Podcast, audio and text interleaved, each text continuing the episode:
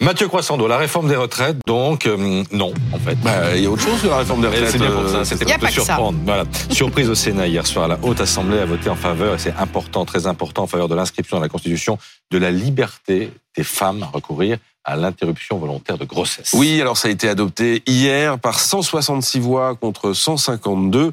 Le Sénat en fait examinait une proposition transpartisane votée par l'Assemblée en en novembre dernier. Vous vous souvenez, on en avait parlé. Elle avait été initiée par euh, la France insoumise, mais soutenue par la majorité présidentielle qui avait aussi une proposition euh, de son côté.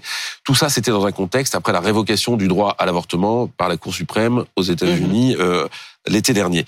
Alors, on rappelle qu'en France, il n'y a pas de parti politique qui propose de supprimer le droit à l'IVG, mais les choses vont toujours mieux en le disant, et là, pour le coup, en l'écrivant dans la Constitution. C'était pas gagné, euh, parce que la droite qui est majoritaire au Sénat n'y était pas favorable, et qu'elle s'y était jusqu'à présent opposée. Euh, il y a eu un vote euh, l'automne dernier, hein, une proposition de loi déposée par la sénatrice écologiste Mélanie Vogel, qui avait été rejetée. Alors du coup, elle a réagi hier soir. C'est historique selon elle.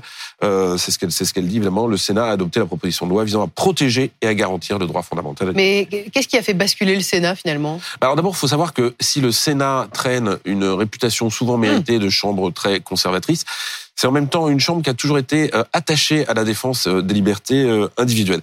Mais cette fois-ci, il a fallu toute la subtilité de l'ancien président de la commission des lois, Philippe Bas, c'est le sénateur LR de la Manche.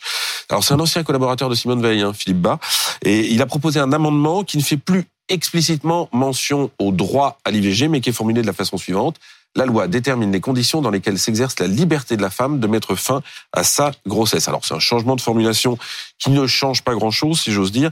Il permet en tout cas, selon Philippe Bas, de garantir l'équilibre de la loi Veil et puis de laisser la prime au législateur, si jamais il voulait, il voulait adapter ou, ou faire évoluer ce, ce droit, euh, y compris dans le bon sens, hein, je le rappelle.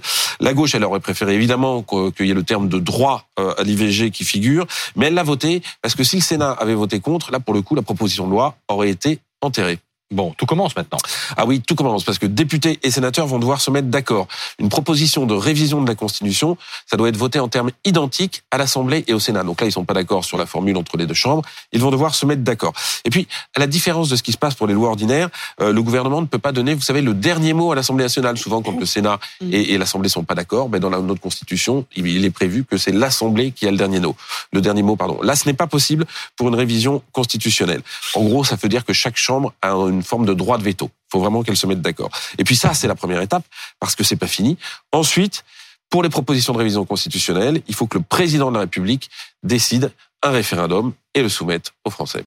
Merci Mathieu.